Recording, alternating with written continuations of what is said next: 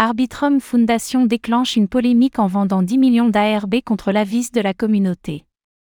À cause d'une mauvaise communication, l'Arbitrum Foundation a déclenché une polémique lors de la mise en place de la DAO. Nous faisons le point sur cet événement, où le projet n'a pas tenu compte de l'avis de la communauté.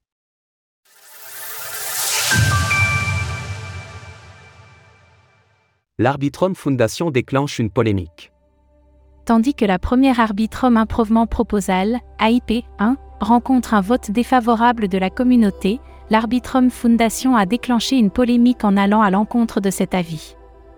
Cette AIP a pour but d'établir le fonctionnement de l'organisation autonome décentralisée, DAO, qui assure le développement du réseau, en actant notamment le fait que l'Arbitrum Foundation est l'entité représentant Arbitrum DAO dans le monde réel.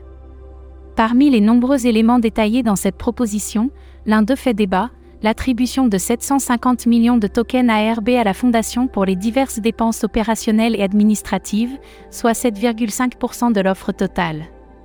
Si le vote n'est pas encore terminé, il essuie actuellement un accueil négatif à hauteur de 82,9%. Malgré tout, l'Arbitrum Foundation a indiqué que elle, AIP, a été en réalité une ratification plutôt qu'une proposition, et ne visait qu'à exposer ce qui allait se passer. Une mauvaise communication aurait donc laissé supposer que la mise en œuvre des divers éléments exposés requérait l'avis de la communauté.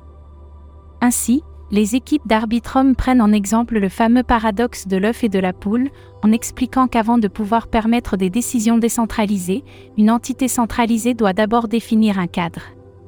Écoutez cet article et toutes les autres actualités crypto sur Spotify. Une mauvaise communication. Ce qui est pourtant curieux, c'est que dès sa première phrase, l'AIP 1 se présente comme une proposition.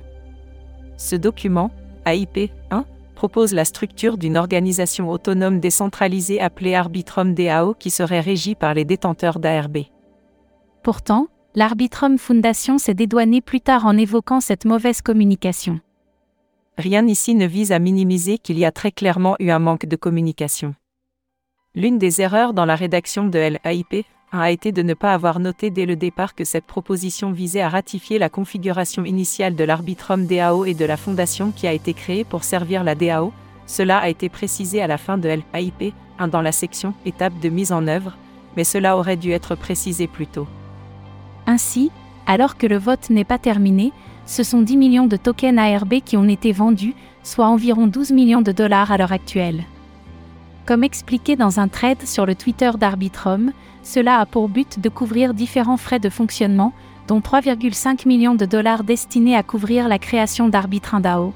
Par ailleurs, la fondation revient sur les 7,5% attribués à la trésorerie, en indiquant par exemple que cette valeur est plus faible que chez d'autres réseaux concurrents.